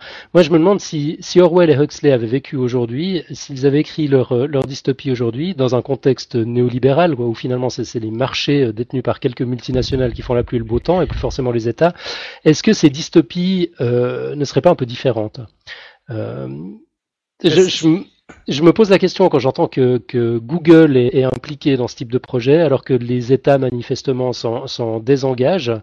Euh, je, je suis pas forcément sûr que ce soit vraiment rassurant de ce point de vue-là. Est-ce que les, les nouvelles dictatures demain, elles, elles, elles seront pas de cet ordre-là?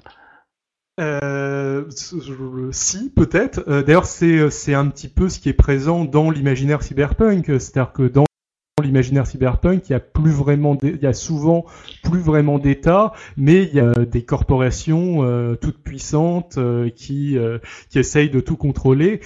et c'est vrai aussi qu'il y a il y a un petit peu, je crois avoir lu que c'était du côté de l'Extropy Institute que sur la mailing list il y avait des idées qui tournaient autour du fait que qui circulaient, qui tournaient autour du fait que ne plus avoir d'État, mais avoir le marché qui qui gouverne tout et donc euh, de réserver ça à une élite financière. Euh, donc l'extropie, c'est Extropy Institute, c'est euh, sans doute c'est un truc qui a disparu et c'est sans doute dans les mouvements les plus extrêmes. Mais eux avaient cette idée qui rejoint un petit peu ce que tu dis et qui fait très peur, que le marché pouvait tout gouverner, que l'argent pouvait tout gouverner et qu'en fait la toute puissance de corporations était plutôt un élément positif parce que les corporations s'intéressaient, n'avaient pas d'intérêt euh, pratique euh, à ce qu'il y ait des guerres. Donc elles étaient euh, du côté des humains, tandis que les, les États pouvaient avoir des intérêts pratiques à piquer le, le, territoire, le territoire du voisin, etc.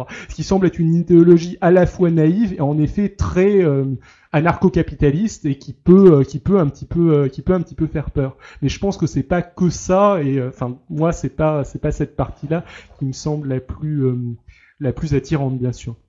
Mhm. Ok.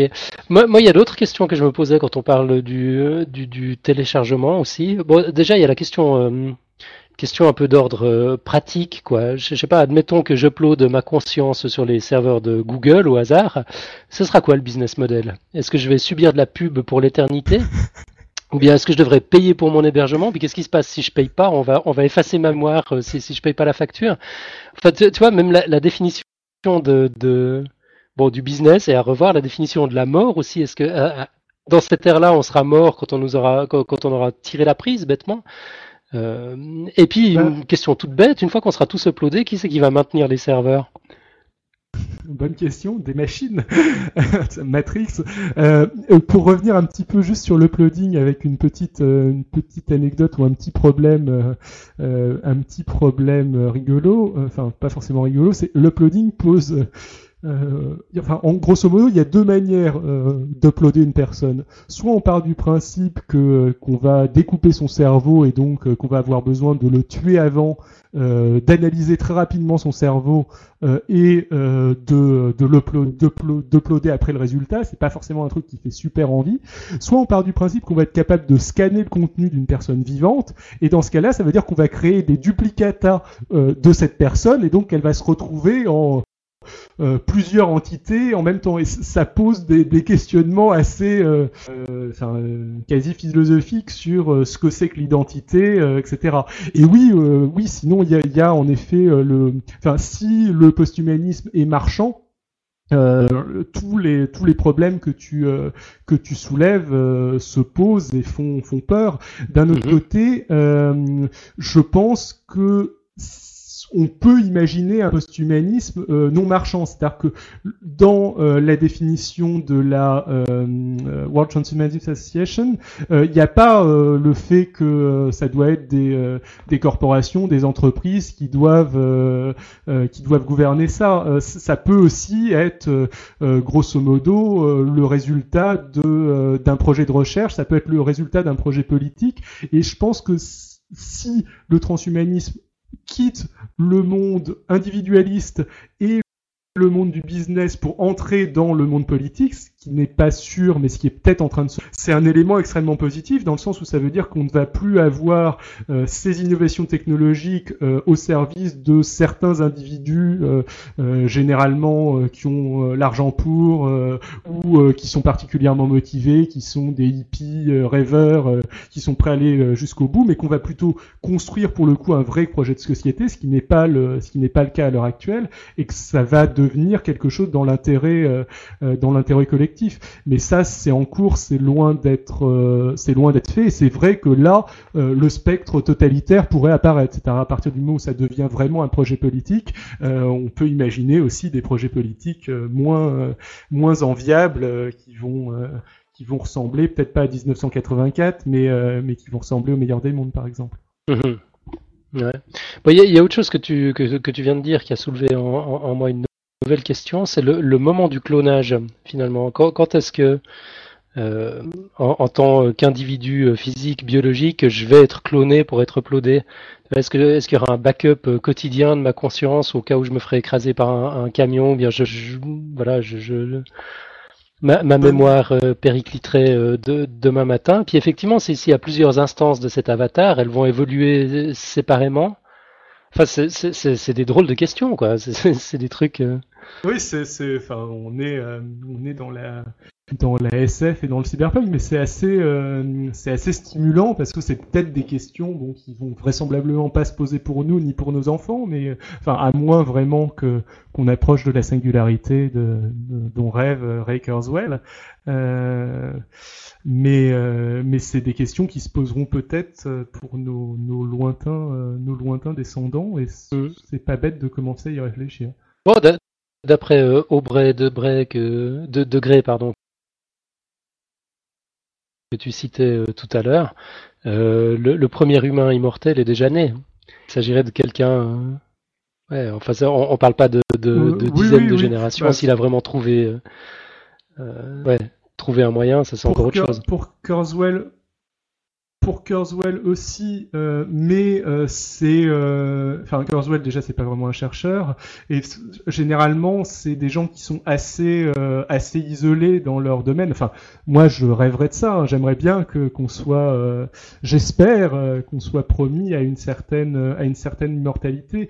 Après objectivement c'est loin d'être dit, surtout que des choses comme la loi de Moore commencent à moins bien marcher au fur et à mesure où on se rapproche euh, justement de, taille euh, où euh, la physique classique ne fonctionne plus et on est obligé de, fonctionner un petit peu autrement. Que moi un autre un argument que, que j'aurais au niveau de la singularité c'est qu'on cette accélération accélérée, on pourrait aussi considérer qu'elle est liée aussi à une, on vient de vivre une très forte période euh, d'augmentation de la population humaine. Euh, donc quelque part, plus d'humains, ça fait plus de gens qui euh, qui réfléchissent, ça fait plus d'intelligence et, et, ça fait plus de découvertes. Mais non mais ça, enfin, le, il y a plus de cerveaux, il y a plus de gens qui réfléchissent, il y a peut-être plus de stimulation, plus de découvertes, mais ce plus d'humain, il va pas continuer indéfiniment. On est, euh, enfin, euh, si, si, on si on monte, euh, enfin, la Terre ne pourrait pas tenir, je pense, au-dessus de, je crois, je crois que les chiffres qui sont avancés généralement c'est 15 milliards, et encore 15 milliards, ça semble, ça semble vraiment, vraiment énorme. Donc, ouais, encore, il y a 100 ans, on pensait qu'on dépasserait pas le milliard. je pense que là, le curseur va, encore bouger, quoi. Hmm. Oui, oui, oui c'est possible aussi. Mais, euh, mais, euh, mais bon, c'est peut-être lié à ça. Et si jamais c'est lié à ça, et si euh, le, si on passe dans la dernière phase de la transition démographique et que le, le des pays et que la, taille de la population mondiale augmente de croître, ça voudra peut-être dire aussi la fin de cette, de cette accélération de, des découvertes. Yep. Est-ce que Hélène ou Nico, vous avez, euh, vous avez encore des questions? Euh, presque, mais j'ai pas mes sources parce que sur les histoires de, de se dire qu'au fur et à mesure on va réussir à tout représenter, il y a pas mal de choses qui existent justement euh, sur est-ce que vraiment ça peut évoluer à l'infini et d'avoir cette singularité? Du point de vue purement mathématique. Hein, là, c'est la tare qui revient. Ah. mais là, j'ai en ça va être un peu compliqué, mais je sais que c'est aussi des, problèmes qui sont posés purement maintenant, sans se, mettre des contraintes physiques typiquement, et qui déjà posent problème en fait. Je sais pas si je suis clair. Euh. Pose problème dans quel sens? Bah, Dans le sens où ça. C'est-à-dire que si on se permet, je vais dire sans doute un peu des bêtises, mais si on se permet de se dire qu'on peut en effet euh, faire tout ce dont tu parlais, euh, aller jusqu'à jusqu'à la singularité, ça va autoriser par des raisonnements logiques d'autres choses qui sont euh, complètement paradoxales, complètement absurdes. Donc euh, juste que ces choses-là sont équivalentes à des choses qui sont pas raisonnables. Donc c'est là où euh... Mais du coup, il va falloir que je précise ça une, prochaine fois ou dans un commentaire plus clairement, quoi. Ouais, la, question est un peu trop intelligente pour moi, je crois. je suis déjà plus, c'est trop conceptuel. Je sais pas, David, toi, tu as quelque chose à répondre? Euh, non, non, ben je, je sais pas vraiment, mais personnellement, je crois pas, euh, si on, oui, enfin, je pense que le fait que j'emploie le terme croire est aussi assez significatif. Euh, en la mhm. singularité, enfin, ça me, ça me semble quelque chose de, euh, de euh, d'un petit peu fumeux. Euh, euh, néanmoins, je m'intéresse beaucoup à ces machines autoréplicatrices capables de capables de s'auto-améliorer. Et ça, je pense que ça pourrait faire des choses, ça pourrait aboutir à des choses très intéressantes. C'est-à-dire que ça pourrait aboutir peut-être à une autre forme de vie. C'est peut-être pour ça que podcast, euh, autre vie artificielle, une autre forme de vie euh, artificielle pour le coup qui serait intéressant euh, d'étudier, etc., mais qui, à mon avis, évoluera aussi au rythme de la sélection naturelle, évoluera peut-être plus vite que nous, mais pas pas plus vite à des aux vitesses qu'espèrent les les singularistes. Yep. Sinon, moi, j'avais encore, euh, j'avais encore un commentaire qui est un peu lié à, cette notion de, scientisme. C'est toujours par rapport à l'upload. Hein. C'est vrai que c'est un truc qui, qui m'intrigue beaucoup. La première fois que j'ai entendu parler du concept, pendant 30 secondes, ça m'a séduit. Je me suis dit, comme toi, waouh, j'aurai le temps de lire tout ce qui a été écrit, tout ce que, tout ce que j'ai jamais le temps de lire. Avoir une éternité à disposition pour faire le tour de la culture humaine, c'est probablement pas suffisant. Euh, mais, mais l'idée est très séduisante. Et puis après, en y réfléchissant un peu, je me disais, mais non, d'une pipe, on, on, part quand même du principe que, ok, le, cerveau, c'est le siège des, facultés mentales, c'est la, terminaison de, toute, de tout le système nerveux, donc probablement des, émotions. Euh, mais est-ce que débarrasser d'un corps physique, on peut encore raisonner de la même manière. Euh, plus j'y pense, plus je suis convaincu que, que c'est pas le cas. Je pense que le fait qu'on ait, qu'on ait faim, ou au contraire qu'on ait envie de vomir, ça a forcément une, une, influence sur notre, notre vision du monde, sur notre créativité.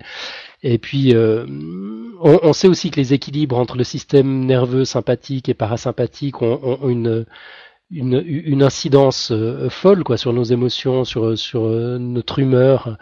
Euh, est-ce qu'on peut vraiment se débarrasser de tout ça? Moi, j'ai du mal à croire euh, qu'on arrive à modéliser la, la, la, à ce point-là la chimie qui se passe dans le cerveau pour, pour répondre euh, à, à, des besoins. Je, ne sais pas, une fois que tu étais uploadé euh, sur, sur, sur, ton serveur et puis que tu as, des pensées érotiques, tu vas automatiquement recevoir ta dose de dopamine virtuelle. Enfin, tu, tu vois, ça, ça, me paraît complètement invraisemblable, tout, tout ça.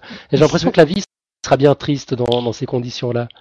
J'acquiesce totalement sur euh, le fait que euh, ça semble absurde euh, de penser qu'on puisse dissocier notre intellect du reste de notre corps. c'est d'ailleurs le postulat de, de, la vie artificielle justement par, par opposé à l'intelligence artificielle. C'est-à-dire qu'au lieu d'essayer de créer des intelligences artificielles qui soient euh, dissociées de tout, euh, on part du principe qu'on ne peut pas abstraire euh, l'intelligence, qu'on ne peut pas abstraire le mental, et que justement c'est c'est tout un tout. après sur la question de l'uploading, moi pour moi, enfin c'est tellement c'est tellement de l'ordre de la SF l'uploading que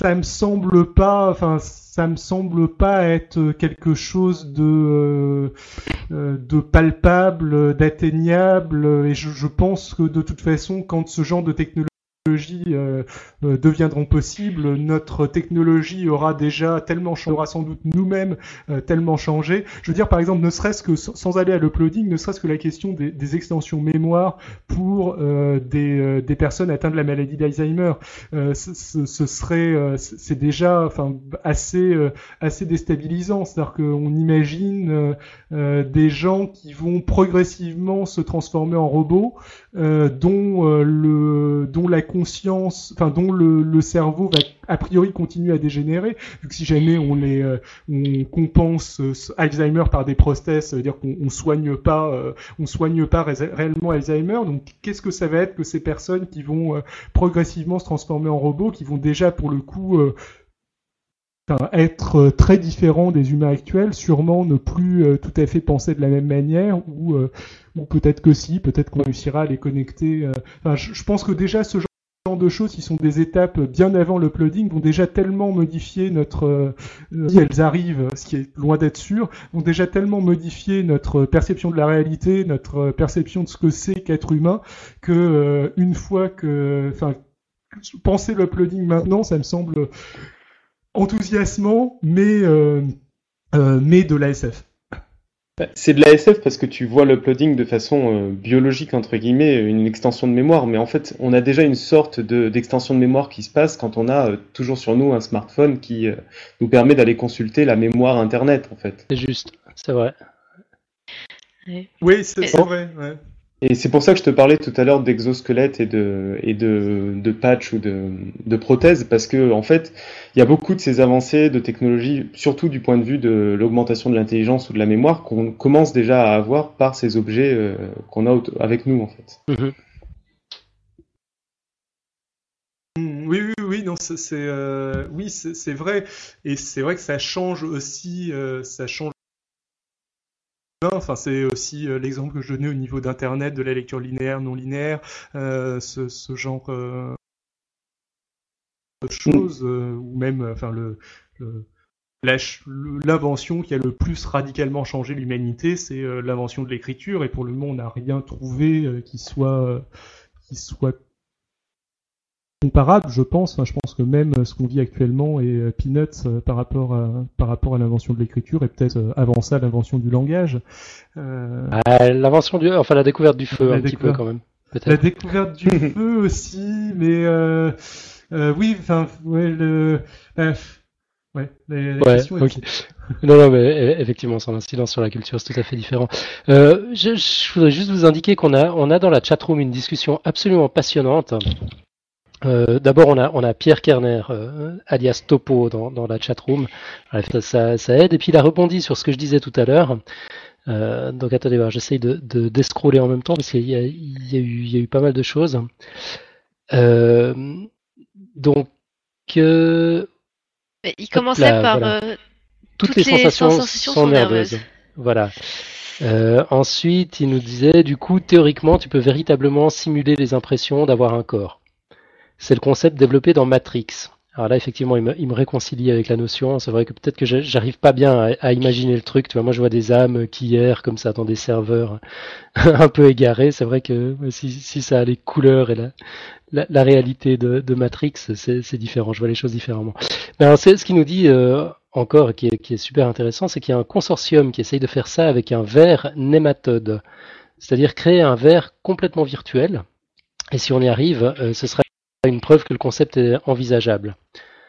oui, ils essayent de euh, recréer. Je crois que c'est un, animal pluricellulaire, mais l'un des animaux pluricellulaires les plus simples. Euh, et euh, oui, j'avais entendu parler de ça, c'est assez enthousiasmant en effet. ouais, donc il nous dit que pour y arriver, il faut simuler toutes les cellules. et puis ah, la, discussion est entrecoupée, c'est difficile. Et comme le développement du verre est stéréotypé et qu'il ne possède que 900 cellules, c'est envisageable. Voilà, je ne sais pas s'il y a autre chose après. Et environ 300 neurones, hein, nous dit-il. Il y aura une part d'approximation, c'est sûr, une part de modélisation. Euh, je concède qu'on peut fortement diminuer cette part, mais on arrive à pas mal de choses comme ça. Hop, et puis il nous a mis un lien. Euh, donc c'est un lien un petit peu impossible euh, qu'on mettra dans les notes de l'émission. C'est pas un truc qu'on peut citer à l'oral comme ça, mais c'est drôlement intéressant comme projet. Merci Pierre. Merci beaucoup. Ok, moi j'avais pas tellement tellement d'autres d'autres questions ou d'autres remarques euh, comme ça à, chaud, mais j'ai trouvé ça absolument absolument fascinant. Je, te remercie encore euh, de ouais, de, de, t'être prêté au jeu de, de, la présentation de ce dossier, et puis de t'être risqué quand même à ce sujet qui est, qui, qui est pas simple. Merci à toi surtout. Euh, puis c'était c'était agréable euh, de, de faire ça avec toi. Euh, puis c'est sympathique d'avoir eu quand même cette euh, petite discussion, euh, cette petite discussion après pour prolonger un petit peu le débat. Je suis encore désolé d'avoir d'avoir été trop long en fait. Et voilà. Merci beaucoup. Bah, il n'y a, pas de souci. Puis alors maintenant qu'on a, on, a une, donc une nouvelle émission, alors dans le podcast, tout ça sera fusionné, euh, collé, j'imagine, mais pour, pour ceux qui nous ont suivis en live, donc il y a eu une interruption, et puis euh, quelques 8 à 9 minutes après, on, est revenu, on a repris, euh, repris l'antenne. du coup, là, il nous reste, on, doit, on doit fixer une durée donc on l'a fixé à une demi-heure. Du coup, il nous reste un petit peu de temps. Alors peut-être que la singularité sera pas si singulière que ça. On, va quand même faire notre quote du coup. Euh, Hélène avait préparé quelque chose. Puis on va peut-être aussi en profiter pour, euh, pour, dire les deux trois petits trucs qu'on a l'intention de dire depuis plusieurs épisodes, mais on a une gestion du temps euh, si catastrophique que finalement on l'a jamais fait. D'abord un peu in extremis. demain, jeudi 16 février, il y a l'apéro sciences et web numéro numéro 13 qui sera justement animé par, euh, par euh, Pierre Kerner, qui va parler du projet euh, Strip Science, donc dédié à la bande dessinée et à l'illustration scientifique. Alors ce sera l'occasion de rencontrer les dessinateurs, les blogueurs scientifiques, plein de monde, et puis ce sera l'occasion aussi de, bah, de, de, faire connaissance dans la vraie vie pour certains d'entre nous, parce que parce que moi j'y vais. Je prends le TGV demain et hop, j'y vais. Euh, Franck, euh, donc euh, voilà, il y, aura une petite délégation podcast science lors, lors de cet event. J'y passerai aussi, mais sans doute assez rapidement, parce que je, vais avoir un, autre rendez-vous juste après. Ok, bon bah écoute, c'est cool si on arrive à se, à, se croiser au moins cette, à cette occasion-là. Très très chouette. sinon, dans les petit plug, euh, ça fait environ trois semaines que je voulais en parler. Euh, j'ai déniché ça sur, sur la page Facebook de notre ami euh, Nicolas Gauvry, qui est psychologue et mathématicien, qui était venu nous parler dans Podcast Science numéro 29 des biais statistiques, et c'était absolument, c'était encore un de ces numéros passionnants. et puis il disait donc dans sa page Facebook, je suis en train d'écrire un livre sur la culturomique, l'étude des grandes bases de données du style Ngram qui permet de voir l'évolution depuis 1800 du nombre d'apparitions de mots dans les livres publiés. Par exemple, on peut étudier la célébrité de certains personnages, etc. Et si vous avez des idées de mots à tester qui pourraient avoir un intérêt psychologique, historique ou sociologique au sens naïf de ces termes, n'hésitez pas, à commenter. Alors bon, maintenant c'est un peu un peu tard pour Facebook, mais si jamais euh, n'hésitez pas à, nous envoyer vos commentaires, s'il y a des sujets qui, qui vous intéressent. Euh, il, donne un exemple. Il disait par exemple, on peut essayer sur Ngram Viewer fromage et dessert et essayer de comprendre pourquoi il y a un pic de fromage dans les années 40. voilà, si quelqu'un a la réponse, ça, m'intéresse beaucoup. Et autrement, vous, êtes toujours là? Moi, j'entends plus personne. Oui. ah ouais, je, suis pris d'un doute affreux.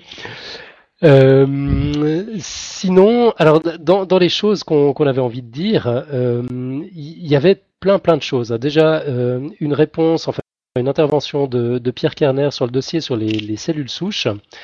Euh, donc je, je, vous lis ce qui nous a, ce qui nous a, ce qui nous a indiqué, en précisant d'ailleurs que c'est galère euh, d'essayer de, noter des choses euh, en écoutant un podcast dans le métro, mais enfin voilà. Il disait l'une des premières questions de Franck a porté sur le patrimoine génétique des cellules des organismes pluricellulaires. Franck a demandé si toutes nos cellules possédaient exactement le même génome et a parlé de, de différences qui existeraient dans les gamètes, les cellules sexuelles, alias spermatozoïdes et ovules. Alors pour être plus précise, Hélène aurait pu lui dire que euh, toutes nos cellules somatiques sont censées avoir un génome identique, alors que nos gamètes ont d'une part la moitié du matériel génétique des cellules somatiques et accumulent d'autre part des différences génétiques dues au brassage génétique qui s'effectue lors de leur formation. Et c'est quoi donc que les cellules somatiques? Eh bien c'est simple, ce sont les cellules de notre corps qui ne seront jamais à l'origine des gamètes. Mais encore, comme l'a fait remarquer Hélène, euh, certaines cellules somatiques de notre corps comme nos globules rouges subissent des modifications telles qu'elles perdent carrément l'intégralité de leur noyau et sont devenues de génome.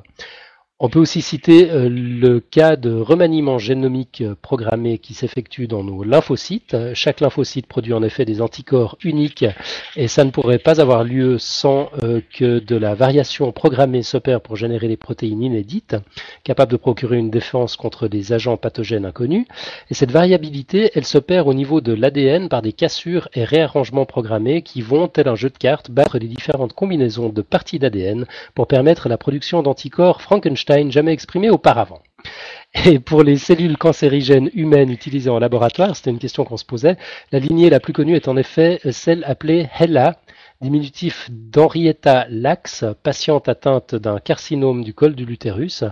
Euh, l'histoire de l'isolation de cette lignée cellulaire est passionnante et je vous conseille de lire un livre sur le sujet, La vie immortelle d'Henrietta Lacks de Rebecca Clout. Et sur le sujet aussi, il nous a mis deux liens qu'on mettra dans les notes d'émission. Euh, un sur un, article de, de, blog et puis un autre sur un, sur un épisode génial de, de Radiolab euh, qui avait été diffusé en mai 2010. Et puis accessoirement euh, Science Weekly, le podcast du Guardian, euh, d'il y a deux ou trois semaines, je crois, a rediffusé une, un, sujet justement, une interview de Rebecca Schlott qui parlait de euh, des cellules d'Henrietta Lacks, de sa vie, son œuvre, ses enfants, son contexte social. Enfin, c'est vraiment génial, quoi. Et puis, euh, il nous indique encore, euh, je sais plus maintenant, je me suis emmêlé dans mes notes, je sais plus si c'était Pierre ou si c'était euh, Minaret sur Twitter, enfin l'un des deux ou peut-être les deux nous ont signalé que les cellules hématopoïétiques euh, sont formées dans la moelle osseuse et non dans la moelle épinière. C'était un petit lapsus comme ça qui, qui s'est glissé dans le, dans le dossier. Donc voilà, toutes sortes de, toutes sortes de, de, de précisions. Voilà, Je ouais, ouais, bah, on, on s'en mêle les moelles. voilà, sinon euh, sur euh, Podcast Science 70 ou 70 sur le photovoltaïque, en toute fin d'émission, on avait Christophe qui nous demandait pourquoi les panneaux sont reliés en série et non en circuit parallèle. Euh, on avait bredouillé une réponse comme ça en direct, mais je ne sais plus qui c'était maintenant, c'était Franck ou Marco qui, avait, qui avait trouvé la réponse. Euh, qui indiquait donc que la mise en série de plusieurs cellules solaires euh, somme les tensions pour un même courant, tandis que la mise en parallèle somme les courants en conservant la tension. Donc la plupart des panneaux solaires photovoltaïques destinés à un usage général sont composés de 36 cellules en silicium mono ou polycristallin connectées en série pour des applications en 12 volts nominal. Ça veut dire qu'on a environ un tiers de volts par, euh, par cellule et puis qu'en les mettant en série, ben, on, arrive à, on arrive à un 12 volts, ce qui est, ce qui est plus intéressant. Euh, autrement, on avait Asterna qui nous a fait un commentaire sur le même dossier. On avait parlé à un moment donné de la pétition des marchands de chandelles en vue d'interdire le soleil. Alors, euh, Eterna nous indique que c'est un, texte semi-parodique de Frédéric Bastiat, un économiste et politique français du début du 19e siècle. Et c'est euh, pour faire interdire les fenêtres par euh, lesquelles le grand concurrent, le soleil, entre et éclaire ainsi gratuitement. C'est une parodie, évidemment, pour expliquer par l'absurde pourquoi le libre-échange et l'ouverture des frontières ne pouvaient à l'époque apporter que des bénéfices. Euh, et puis Eternal nous dit en passant que le Bastia en question écrit très bien, euh, qu'on n'est pas forcément d'accord, mais que c'est très bien écrit. Et puis, est-ce que j'ai encore un petit peu de temps? Ouais, j'ai encore un tout petit peu de temps. Euh, on a David Loipre de Science Étonnante qui, qui, qui, a fait pour nous le calcul que j'évoquais en tout début de dossier. donc il nous disait intéressant dossier sur ce sujet chaud. Quelques points pour compléter. D'abord sur les besoins de l'humanité en énergie, on estime on les actuellement à 15 terawatts. Le flux solaire incident au-dessus de l'atmosphère est de 1300 watts par mètre carré en incidence normale. Si on compte l'absorption par l'atmosphère, on tombe à 1000 watts par mètre carré en incidence normale. Puis si on tient compte du fait que seulement la moitié de la Terre est illuminée et de l'effet de projection qui fait que la surface de la Terre n'est pas perpendiculaire au rayon, on tombe à 250 watts par mètre carré de flux incident sur la surface terrestre. Il faudrait maintenant encore réduire euh, un petit peu à cause des nuages. À un rayon de la Terre de 6300 km, je trouve une surface de 5,10 puissance 14 mètres carrés, soit environ 125 000 terawatts de flux incident. Donc la puissance incidente est environ 8300 fois la puissance consommée par l'humanité. Comme il y a 1800, euh, pardon, 8760 heures dans une année, on voit qu'en gros, une heure de soleil sur toute la Terre donne l'énergie pour une année. Donc le truc que je démolissais en début d'émission, en fait, il l'a recalculé et il nous indique qu'il est, qu'il est correct. Si on ajoute l'effet des nuages, etc., l'estimation de 90 ou 90 minutes paraît pas mal. Voilà, il nous précise encore la différence entre l'effet photoélectrique et l'effet photovoltaïque, c'est que l'effet photoélectrique éjecte les électrons du matériau, alors que l'effet photovoltaïque, plus doux, les met dans un état d'énergie plus élevé, ce qui leur permet de nous fournir euh, de l'énergie à nous. Et puis accessoirement, il nous remerciait pour, euh, pour la citation. Euh, on avait fait un renvoi sur son, sur son blog dans cet épisode-là, euh, parce qu'il parlait de l'ascenseur, l'ascenseur spatial. Concept drôlement intéressant. Voilà, sinon je pense qu'on aura encore, encore tout, tout plein de choses à dire, notamment sur le fameux débat sur les 70, 80, 90 ou 90 qui a été tranché par notre ami linguiste Thierry Reber. Mais si on veut quand même passer la quote, euh, je vous propose qu'on en reste là pour cette fois, et puis peut-être qu'on aura l'occasion, qui sait, de, de, de, revenir enfin sur, sur ce thème-là. Donc hop, j'ai meublé pendant que je, je cherchais mon jingle. J'ai Hélène, la parole est à toi. Oui. euh, alors. Euh, donc c'est une citation de Jean Dion, qui est un journaliste euh, québécois, enfin je trouve assez rigolote. Le principe de l'évolution est beaucoup plus rapide en informatique que chez le bipède. Ça, ouais, c'est pas mal. ouais, ça, colle, ça, ça, colle bien d'ailleurs avec le, le, thème du jour, ça, ça, ça me plaît. T'as dit que c'est de Jean Dion. Jean Dion. C'est le cousin de Céline. Ça doit être ça. ok, excellent.